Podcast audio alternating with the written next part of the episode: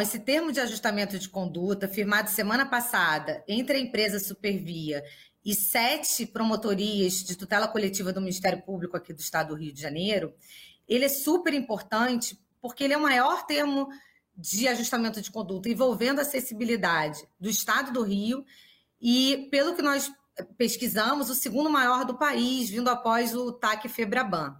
E ele é um termo de ajustamento de conduta estrutural, né? Ele já segue, ele segue em decorrência de um outro termo firmado em 2019, que foi justamente para conseguir os diagnósticos de acessibilidade dessas estações, porque seria impossível prever um cronograma de obras sem saber exatamente qual a complexidade das obras em cada estação e qual o nível de interferência para a circulação, porque os passageiros precisam continuar usando esse modal com menos incômodo, né, menos dificuldade possível em razão das obras. Então, é essencial que tenha sido feito um primeiro TAC em 2019, cumprido pela empresa, o GAT, né, nosso grupo uh, de apoio técnico, fiscalizou por amostragem esse primeiro termo, e agora esse segundo TAC com cronograma certinho de obras. Ele abrange 104 estações, então, da malha ferroviária, mais 20 trens que pertencem à empresa. E aí vale ressaltar, Existem mais trens que pertencem ao Estado do Rio de Janeiro e também precisam uh, de adaptação de acessibilidade, que não entraram nesse TAC, porque o TAC foi firmado com a empresa e não com o Estado, mas continuam como objeto da ação civil pública ajuizada na 16ª Vara de Fazenda Pública da capital. O prazo estabelecido foi o de 12 anos, o que levou em consideração o fato da empresa estar em recuperação, porque a gente foi atravessado pela pandemia no meio das tratativas, então, a saúde financeira da empresa foi levada em consideração, eles tiveram que abrir esses dados também para nós, como também a questão operacional, porque não se pode fazer mais de uma obra das estações top 20, que são aquelas de maior vulto, no mesmo ramal ao mesmo tempo. E nem mais duas obras das estações que não são as de maior vulto, não são as top 20, no mesmo ramal, sob pena de prejudicar o fluxo de passageiros. Então, essas são questões essenciais e que foram. A gente já tem seis ações civis públicas ajuizadas para tratar da questão da acessibilidade na, na, na, malha ferroviária, sendo que delas apenas uma tem sentença e ainda não teve o cumprimento dessa sentença. As outras ainda estão uh, no seu curso e a maioria nem teve perícia ainda, não teve perícia, o que é um grande, uma grande questão para essas ações de acessibilidade. É, são mais de. A média são seis anos já de duração dessas ações sem perícia. Ou seja, a via é, é, da judicialização para um problema desse tamanho, que envolve questões técnicas tão específicas, não se mostrou a via adequada. As ações individuais que foram ajuizadas pela população mesmo estão suspensas por uma decisão da terceira vice-presidência, então, e também não, não não conseguiriam alcançar a acessibilidade das, das estações, esse olhar técnico. Então, o que se tem hoje é, era realmente um, um, período de judicialização que não se mostrou eficiente. Quando se tem um TAC, você ouvindo as duas partes, a chance de se alcançar o resultado almejado, né, que é o resultado prático para a população de ter estações acessíveis, e também o que é importante, não é só a previsão da obra, mas que a obra também, na hora da sua execução, seja de fato acessível, é, seja fiscalizada pela sociedade, é importantíssimo. Uh, só, um, só um paralelo, né? O metrô né, é, teve uma ação ajuizada em 1995 pela CVI para tornar acessíveis estações, uma ação super importante, mas até hoje essa, essa, essa ação ainda está em curso. Então, são mais de 20 anos de ação. É, na época da perícia, não houve a indicação de um perito, porque não houve a possibilidade de indicação de um perito judicial para fazer esse, esse diagnóstico, ou seja, acabou sendo documental, e que bom que a empresa conseguiu uh, cumprir, uh, não sei se na integralidade, mas bastante, e hoje é um dos modais acessíveis. Mas isso mostra como o caminho da judicialização é um caminho árduo. Nesse TAC, pelo Ministério Público, estiveram presentes nas tratativas sete promotorias de tutela coletiva, com a atribuição para a tutela coletiva da pessoa com deficiente, sendo elas a da capital, Nova, Nova Iguaçu, Caxias, são mais de uma em Caxias, Belfor Roxo, Barra do Piraí e São Gonçalo. E aí não estranhe São Gonçalo, porque São Gonçalo não tem trem, mas tem a, a promotoria de São Gonçalo abrange município que possui a estação de trem no seu território. Além disso, o Centro de Apoio Civil da Tutela Coletiva da Pessoa com Deficiência, do qual eu atualmente estou como coordenadora, também ajudou nessas tratativas e uma importantíssima presença e atuação do GAT, que é o nosso grupo de apoio técnico especializado, pelos núcleos de arquitetura e também pelo núcleo de economia, que foi essencial, porque a empresa hoje está em recuperação judicial.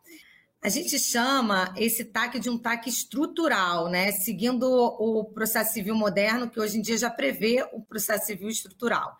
É, esse TAC é estrutural por quê? Porque não dava para assinar de uma vez só o TAC com cronograma de obras. A gente precisava de um TAC anterior, que foi firmado em 2019 e integralmente cumprido pela empresa, para fazer os diagnósticos de acessibilidade dessas estações. A gente precisava saber qual era o grau de complexidade das intervenções para criar um cronograma que fosse factível e que fosse ser executado.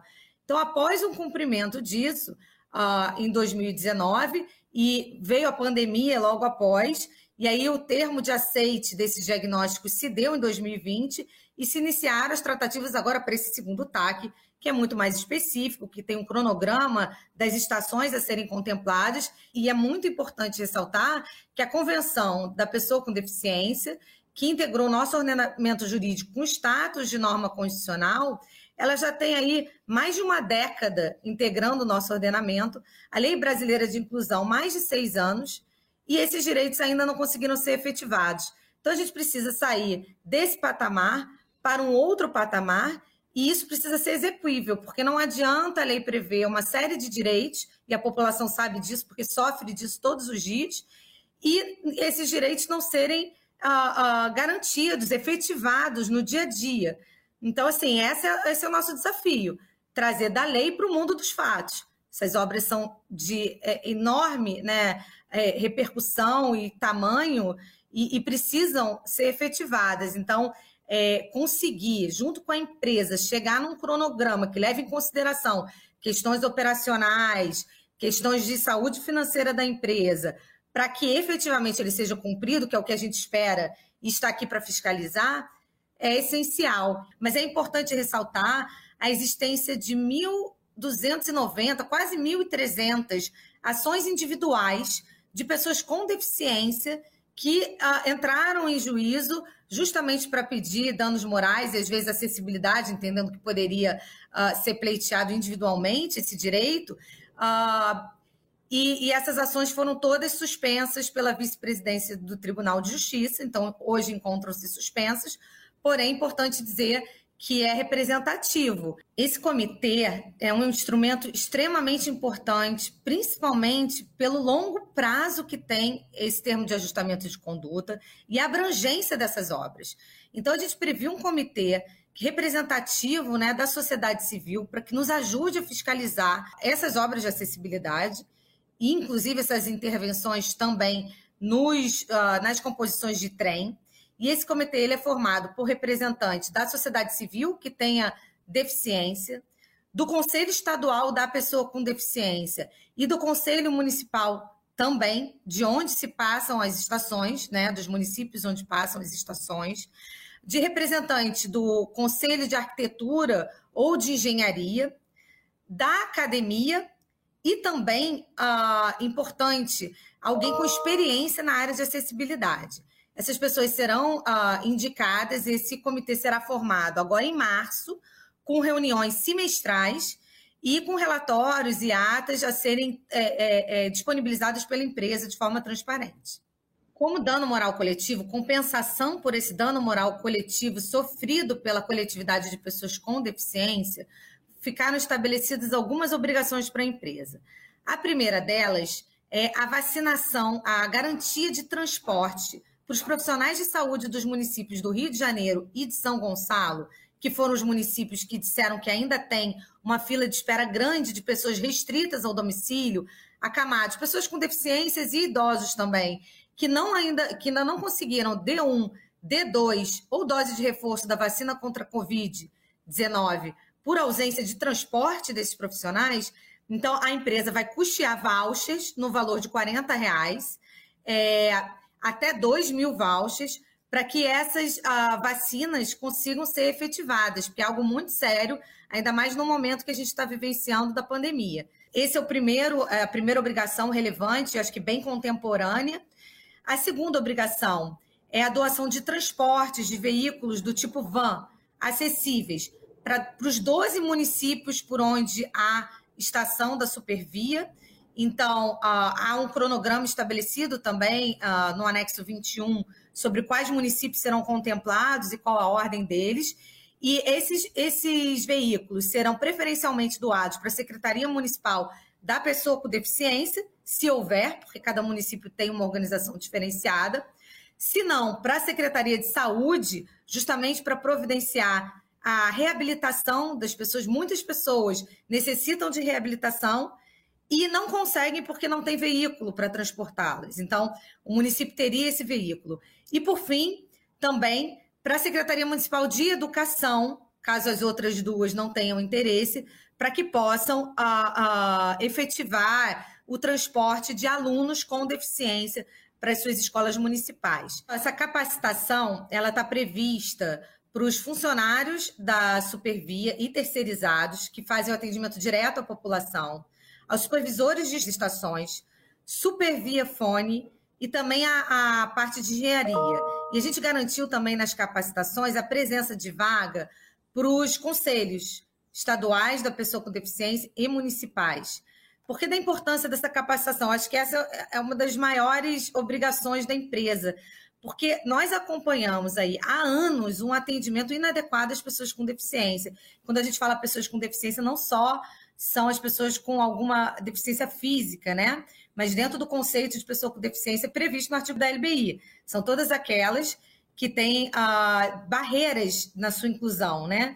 Então, são todos os tipos de deficiência, e é importante que se entendam essas deficiências e que se saiba como atender da melhor forma adequada porque os danos relatados e o sofrimento e a, e a falta de, de, zelo e de adequação desse atendimento à população é gravíssimo. A gente acompanha há anos e não é por menos que houve uma enxurrada de ações né, individuais no judiciário por danos morais individuais dessas pessoas que sofrem uh, com ausência de acessibilidade e com a ausência de um treinamento adequado dos funcionários. Então, é super importante essa obrigação também e vai ser cumprida durante todos esses anos aí de vigência do TAC. O assessoramento técnico é, do GAT às promotorias de justiça com atribuição em tutela coletiva da pessoa com deficiência na região metropolitana do Rio teve início no, nos idos de 2019, é, com a, o assessoramento técnico voltado à celebração do primeiro TAC. Na ocasião, o GAT foi chamado a prestar esse apoio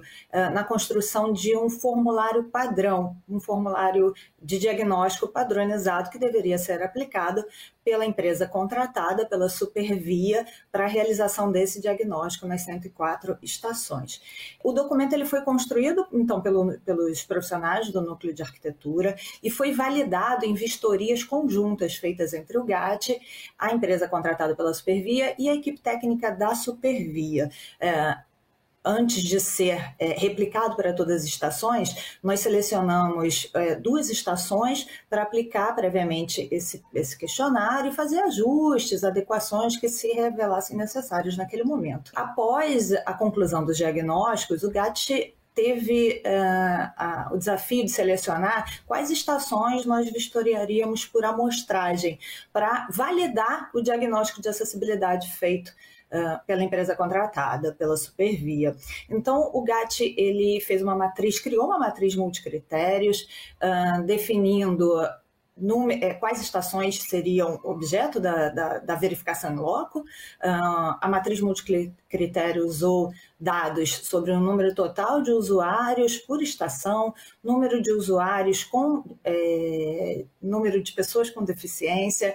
Uh, foram excluídas as estações olímpicas e paralímpicas, porque já haviam sido alvo de intervenções no passado. Buscamos também incluir as estações de início e término de ramal, buscando conferir mais acessibilidade, mais maior representatividade a essa amostra de estações que seriam é, alvo dessa verificação em loco dos diagnósticos. Então, para as estações top 20, é, houve a definição de um prazo diferenciado, que foi de cinco anos a contar do terceiro ano de vigência do TAC.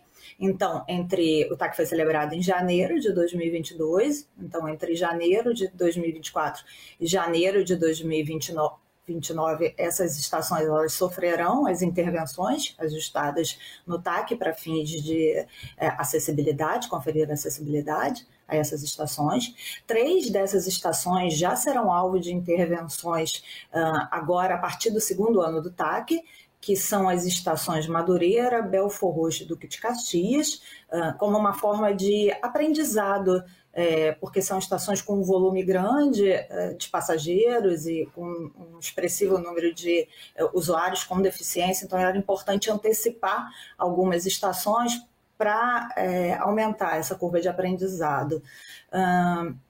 as demais estações, elas serão alvo de intervenções é, em 12 anos, a contar do terceiro ano do TAC, então, em janeiro de 2028 e janeiro de uh, 2034, uh, a princípio em até 12 anos, portanto, é, foram definidas uh, algum, algumas premissas para evitar os impactos operacionais dessas intervenções, né? evitar ou ao menos mitigar, é, de modo que no mesmo ramal apenas uma estação uh, das chamadas top 20 poderia sofrer intervenção por vez e apenas duas estações das demais estações poderia ser alvo dessas intervenções.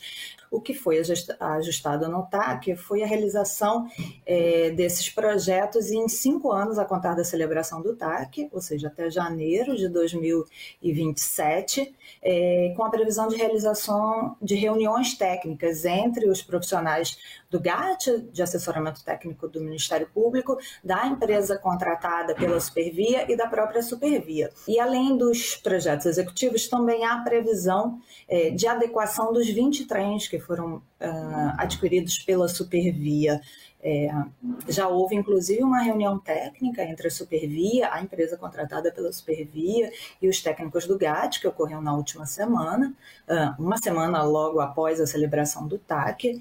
É, e esses projetos eles serão alvo de discussão por essas equipes técnicas e deverão ser é, executados em até dois anos a contar da celebração do TAC. Os prazos que foram definidos no TAC eles levam em conta um referencial mínimo é, que permite né, tanto o cumprimento das obrigações de fazer, de tornar acessíveis os trens e as estações ferroviárias impacta, é, operadas pela Supervia, uh, sem viabilizar a operação da, da Supervia. Por quê? Porque a Supervia ela se encontra em regime de recuperação fiscal e ela possui outras despesas e obrigações operacionais. Então, foi preciso compatibilizar essa, o cumprimento dessa obrigação de, de fazer a avançada com o Ministério Público com o cumprimento ordinário das obrigações da Supervia. Então, foi definido o que a gente chamou de um piso referencial. É, no TAC, a gente faz referência a gatilho PAX mínimo, que é, significa o quê? Significa o número de é, bilhetes pagos na data da celebração do TAC,